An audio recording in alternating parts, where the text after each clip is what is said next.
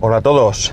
27 de febrero de 2020 con una temperatura en Alicante de, a ver, porque tenía puesto 14,5.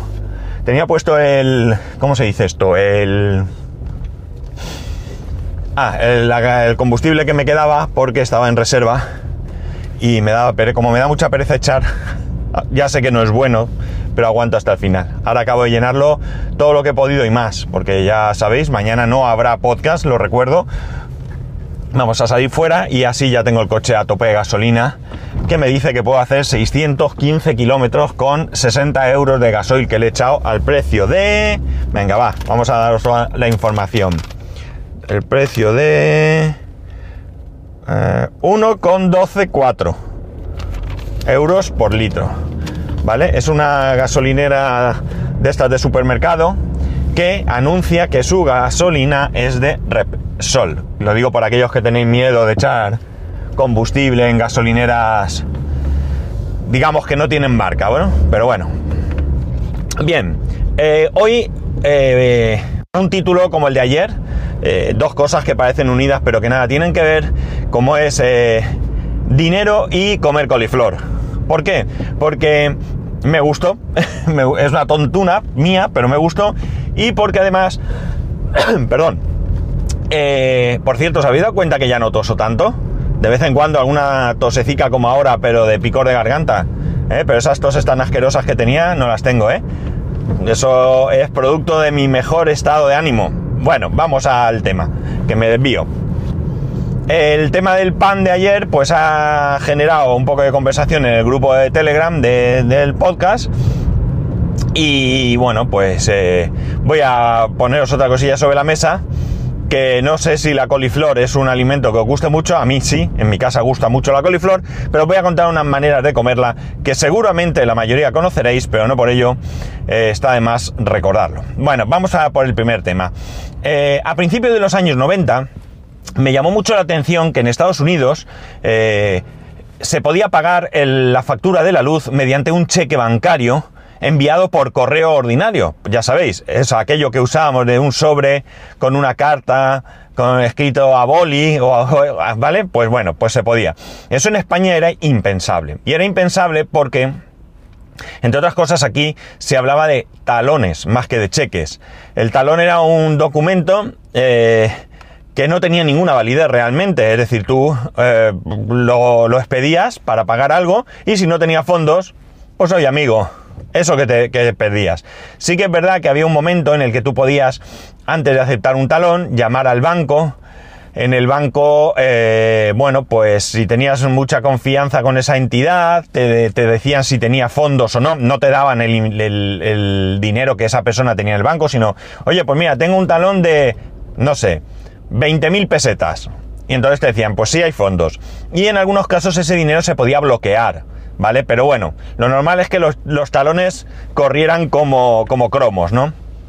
Sí que es cierto que luego se empezó a hablar de cheques y los cheques sí que tenían un respaldo, eh, no había mucha diferencia en cuanto al, al documento, pero los cheques sí que, eh, sí que tenía un respaldo legal. De hecho, yo trabajando en la empresa que en ese momento estaba, denunciamos a algunas personas que entregaron cheques sin fondo y fueron a verlo la policía o la Guardia Civil o lo que sea, ¿no? Eso sí que tenía un respaldo, ¿no? Entiendo que un talón y un cheque es lo mismo, pero que lo que le amparaban, eh, eh, o sea, digamos que en un talón no había un amparo legal y posteriormente, pues sí que lo hubo. Es realmente la diferencia. Esto hablo de memoria, eh, daos cuenta que hablo de principios de los 90, ¿no? De la misma manera, eh, aquí en España, y hablo de España porque esto sí que desconozco cómo estaba el resto del, mundo, eh, ya se podía ingresar, o mejor dicho, se podía depositar dinero en un cajero. Digo depositar porque ahora, de unos años a esta parte, no, no ahora mismo, sino ya hace algunos años, hay cajeros en los que tú el dinero lo, introduces eh, directamente, sin ningún tipo de sobre ni nada, y en ese momento el cajero comprueba la veracidad del importe y, la autenticidad de los billetes y eh, ya están disponibles en tu cuenta. Mientras que el sistema que entonces existía, que digo ya que todavía hay bancos que lo tienen, ¿vale? Porque nosotros mantenemos cajeros que tienen el sistema de sobres, ya es un rollo, porque claro, son viejos, eh, ya es difícil de reparar, no por nada, sino porque cada vez hay más, más complicado encontrar repuestos, hay que fabricarlos, bueno, un lío. El caso es que a ti en el cajero te daba un sobre y una boleta, tú metías el dinero en el sobre, metías la boleta, ¿vale? Introducías el sobre y estaba depositado en ese cajero hasta que al día siguiente el responsable de caja abría el cajero, sacaba el sobre o los sobres, contaba el dinero y lo ingresaba en la cuenta de la persona que había hecho ese depósito, ¿no? Es decir, hasta el día siguiente que era verificado por un ser humano, tú no podías disponer de ese dinero. Eh, para que os hagáis una idea, ya por aquella época, aquí el que os habla era un adelantado. Y era un adelantado porque yo tenía, eh, yo ya trabajaba, tenía mi nómina y la cobraba en un determinado banco. No recuerdo ahora mismo en qué banco era, ni recuerdo por qué lo tenía en ese banco, pero al mismo tiempo tenía cuenta en otro banco, un banco que hoy ya no existe, que se integró en su momento en Argentaria y después ya en BBVA, que era el Banco de Alicante, ¿vale? El banco donde trabajaron mi padre, mi tío, etcétera. Entonces, ¿por qué digo etcétera? Será porque conocía a mucha gente de ese banco, ¿no? Bueno, la cuestión es que eh, eh, yo, pues no recuerdo por qué todos los meses hacía un ingreso en ese banco no sé si, donde no tenía la nómina, no sé si era porque tenía algún préstamo, algún coche que me compré o, alguna cosa que me compré y tenía un préstamo o ahorraba, no, no recuerdo, ¿vale? Pero yo recuerdo que metía el dinero en el sobre. De hecho, os puedo decir que yo, cuando iba a hacer el ingreso, antes de hacer el ingreso, me iba con la tarjeta de ese banco, que entonces se podía, y simulaba un ingreso en eh, la caja de ahorros del Mediterráneo o entonces, mejor dicho, la Caja de Ahorros Provincial de Alicante. ¿Vale? Luego se integró eh, con la Caja de Ahorros del Mediterráneo, creo que era, o se, al juntarlo cogieron ese nombre. Caja de Ahorros de Alicante y Murcia, eso es, era la Caja de Ahorros de Alicante y Murcia que se integró con la Caja de Ahorros Provincial de Alicante. Bueno, la cuestión es que una vez que esto que yo simulaba, abría la trampilla, cogías un sobre, ahí había un montón de sobres, podías robarlos si querías, porque eh, los dispensadores, eh, los cajeros que yo he reparado, eh, llevan dispensador de sobres, es decir, te dan un solo sobre, pero entonces incluso podías coger varios, ¿no? En algunos cajeros, en otros también te daba uno solo. Bueno, la cuestión es que yo con ese sobre cancelaba la operación, entonces me iba al cajero de mi banco, el banco de Alicante, que no tenía sobres nunca, nunca jamás tuvo sobres, y yo realizaba el ingreso. La cuestión es que un determinado día, eh, un mes, mm, bueno, pues eh, al día siguiente de hacer el ingreso no figuraba el dinero en mi cuenta, eh, ni al otro, ni al otro, ni al otro, y cuando pasaron unos días, pues yo fui al banco, llamé por teléfono, claro, yo tenía confianza con mucha gente allí, y hablé con el jefe de cajeros, ¿vale? Aquello era una caja muy grande, había pues como, pues no sabría deciros, pero cuatro o cinco ventanillas de caja como poco. El caso es que hablé con él y me dijo que no había nada, que lo llamase más tarde a ver si había caído por un lado. El caso es que yo en vez de volver a llamar, pues al salir del trabajo a mediodía pude pasarme por allí. Salí un poco antes y me pasé por allí. Y al hablar con este hombre me dice que efectivamente el sobre, pues en vez de caer en su cajón, había caído en otro sitio y hasta que no lo buscó a conciencia, pues no lo encontró. Y me dice el hombre, ¿tú no podrías ingresar el dinero por ventanilla? Y yo le digo, pues hombre, no, porque yo trabajo hasta por la tarde, eh, a mediodía eh, no me da tiempo a venir y no puedo ingresar el dinero. Es que es la única manera que tengo es venir por la tarde, cuando ya salgo del trabajo, yo salía entonces a las 8, quiero recordar, me pasaba por ese cajero y, hacía el ingreso. Y me dice, es que te voy a enseñar una cosa. Y saca un listado en papel pijama, 132 columnas, ¿eh? ¿os acordáis? Los más viejos del lugar pues me dice, mira, estos son los ingresos realizados durante el último año, durante los últimos 12 meses. Hay 12 ingresos y los 12 eres tú. O sea, que de una entidad que era importante en aquel momento en Alicante, ¿vale? Porque era el banco de Alicante, yo era el único, el único cliente que ingresaba el dinero por el cajero. Chocante, pero era así. ¿Por qué os cuento todo esto? Ay, que bajo la ventanilla, siempre me pasa. Os cuento todo esto porque eh, mm, la evolución del sistema de, los sistemas de pago no es uniforme a lo largo de todo el planeta. Y no es uniforme por la sencilla razón de que va muy ligado, sobre todo, a la economía del país. No es lo mismo un país del primer mundo que un país del tercer mundo, evidentemente. Eh, en el primer mundo es más accesible el tener posibilidad de, tener dinero en el banco, trabajar con tarjetas de, crédito y débito, eh, medios de pago electrónicos de cualquier tipo, mientras que en el tercer mundo bastante tienen con poseer algo de eh, dinero para poder subsistir, ¿no? Como digo, todo este rollo, ¿vale? Es para llegar al hecho de que he leído que en Suecia, ¿vale? Este, parece ser que pasa un poco lo contrario que en otros países, como podría ser el caso de España concretamente. En España sí que es cierto que hay cosas que evolucionaron muy rápido, como la adopción del chip en las tarjetas de crédito, el pago NFC, pues no ha sido tampoco muy lento, aunque es cierto que parece porque por ejemplo, Pedro Sánchez eh, comenta que hay sitios donde no puede pagar con el Apple Watch o con el, con el teléfono. Eh, yo aquí en Alicante no me lo he encontrado desde hace muchos años, ya lo comenté no hace mucho. Pero bueno, indistintamente de eso, quiero decir que eh, la evolución pues va, va por barrios, ¿no? Y como digo, en Suecia lo que es raro, a diferencia de España, es que alguien pague con efectivo, ¿no? No, no es normal. De hecho, creo que los dos tercios de transacciones que se hacen son todos en, moneda electrónica, ¿no? O sea, medio electrónico, tarjetas y demás. La cuestión es que allí parece ser que tienen una aplicación que se llama Swiss o algo así, S-W-I-S-H o algo así, si no recuerdo mal, debe, que es un, un símil a nuestro Bizum, ¿no? Aquí en España. La cosa es que, eh, bueno, pues el gobierno anuncia que va a poner en marcha, eh, en plan beta, digamos, su propia criptomoneda. Y va a poner su propia criptomoneda porque le preocupa el hecho de que como cada vez se utiliza menos el dinero eh, físico, pues puede llegar un momento en que todo el mundo utilice criptomonedas que están gestionadas por empresas o, bueno, organizaciones no gubernamentales y por tanto ellos pueden perder el control, ¿no?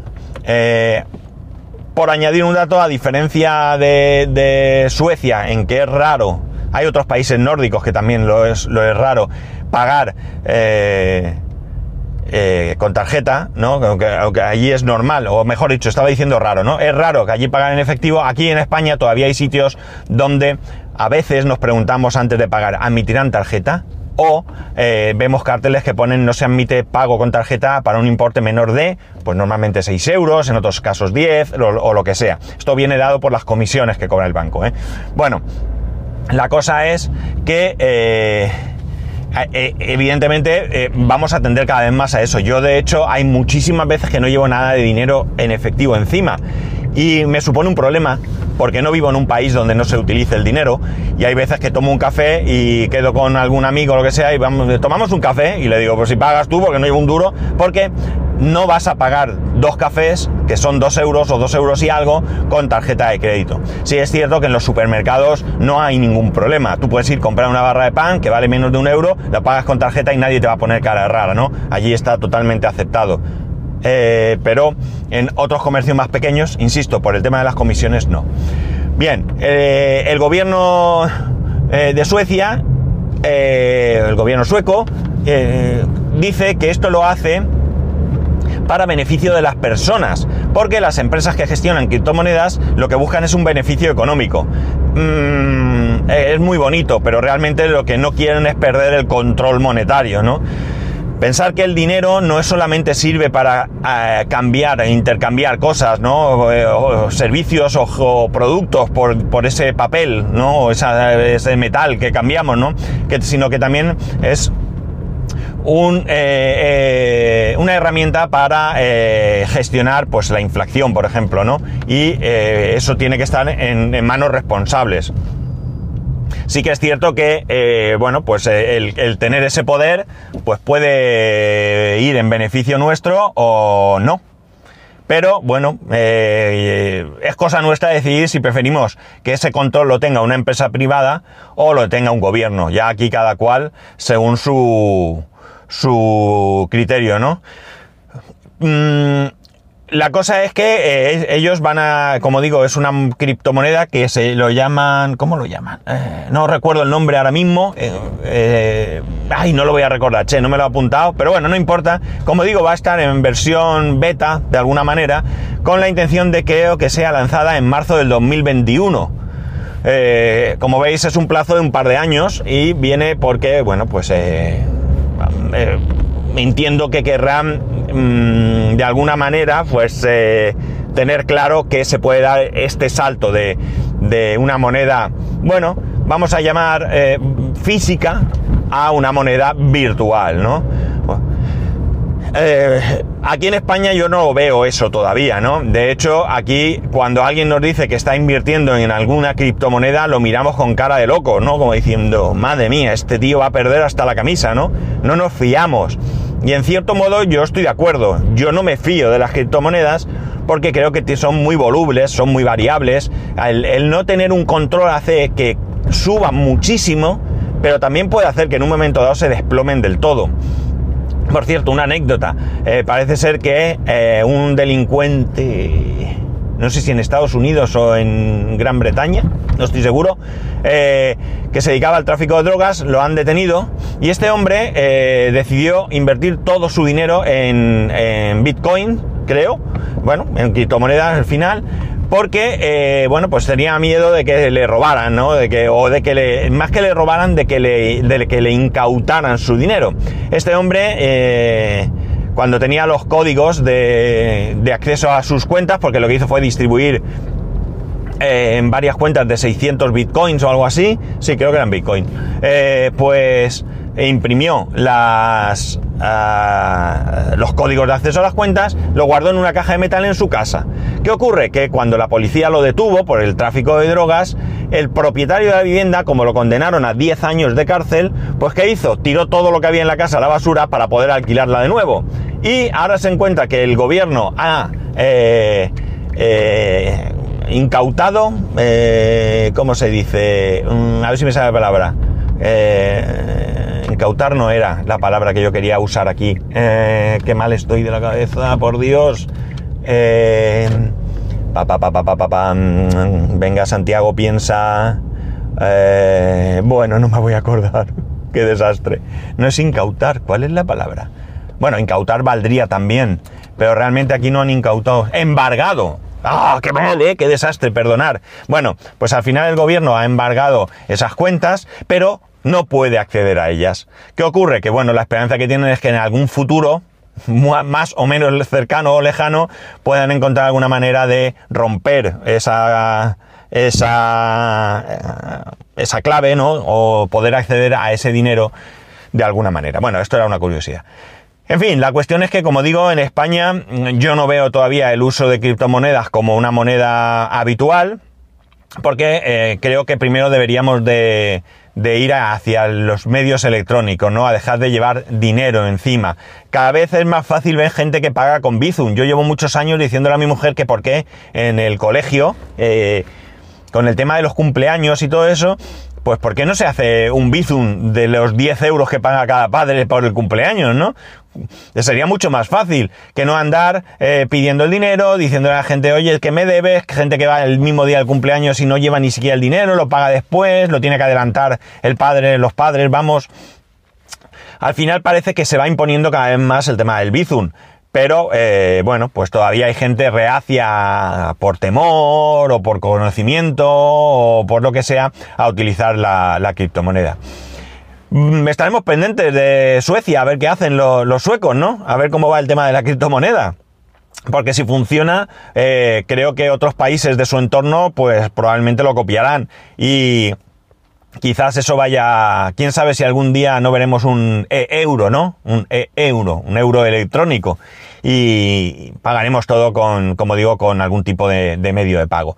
De momento todavía, como digo, en España hay personas, especialmente personas ya de una edad, que eh, cuando cobran la pensión eh, van al banco y sacan todo el dinero de la pensión con céntimos y todo y se lo llevan a casa, ¿no? Y yo he llegado a ver incluso, fijaos, eh, hasta dónde llega la mentalidad de algunas personas yo lo he visto esto, no me lo han contado. Llega una persona que cobra, por decir, ¿eh? 560 con 28. Va al banco, va a la caja, quiero 560 con... Pónmela al día, la libreta, ¿eh? Porque van con libreta. Se pone la libreta al día. 560 con 28. Quiero los 560 con 28. Los saca. Y entonces dice, para pagar la luz, ahora me ingresas 30 con 25. Joder, señora. Perdón, que se me ha escapado. No saque esos 30 con 25 que está haciendo cola, que está haciendo perder tiempo a la caja. Pero bueno, son mentalidades de personas mayores que han trabajado toda la vida pues con el dinerito guardado en casa y bueno, pues eh, no los vamos a hacer cambiar hoy. Esto no significa que todas las personas mayores sean así, ni de lejos, ¿eh? Hay de todo en la viña del Señor y este caso es uno más entre, entre muchos. Y bueno, pues nada más sobre el tema del dinero. No sé qué pensáis vosotros.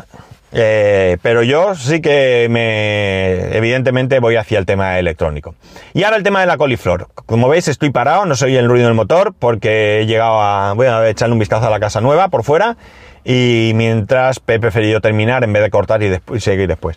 El tema de la coliflor. Mm, la coliflor es una de mis verduras preferidas, ¿no? En mi casa ya os he dicho, se consume mucho. Eh, sí que es cierto que hay gente que el olor, cuando se cocina, pues le echa para atrás. No tiene un olor para mucha gente agradable. A mí realmente sí me gusta, cosas de la vida, ¿no?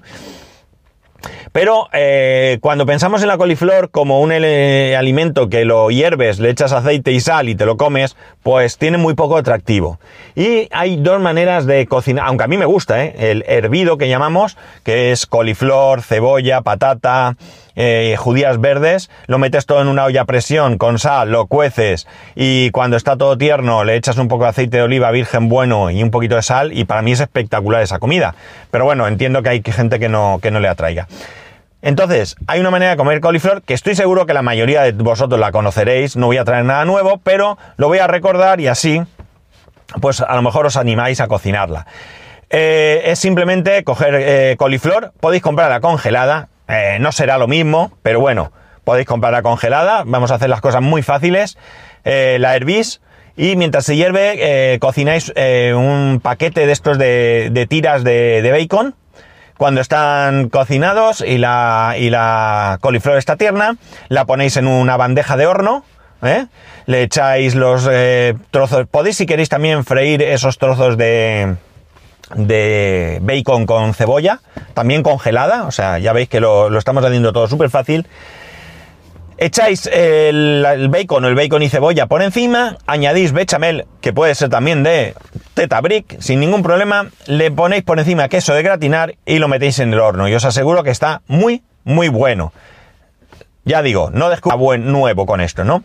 Pero hay otra forma que a lo mejor es más desconocida, y que a mi hijo le vuelve loco. El otro día me hizo ir al supermercado y tuve que ir a dos, porque en uno no había, esto del coronavirus nos va a llevar por la calle de la amargura, porque parece que la gente está comprando alimentos, al menos aquí en Alicante, los mercadonas están vacíos, de gente que está eh, acaparando alimentos para no salir de casa, me parece una auténtica locura. En fin, que cada uno actúe, ¿no? Pero me tocó ir a dos supermercados y eh, la coliflor eh, se trata de, bueno, pues la cortas en trozos pequeños, ¿de acuerdo? Ya al gusto, a mí me gustan pequeños porque se hace mejor y los fríes preferiblemente en una freidora, ¿vale? Una freidora eléctrica.